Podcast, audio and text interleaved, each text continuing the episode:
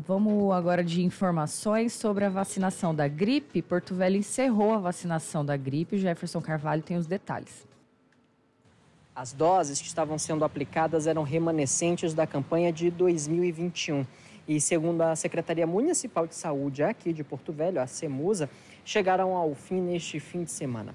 A população deve aguardar, portanto, que o Ministério da Saúde inicie a campanha nacional de vacinação contra a influenza de 2022, quando haverá, portanto, nova remessa de doses.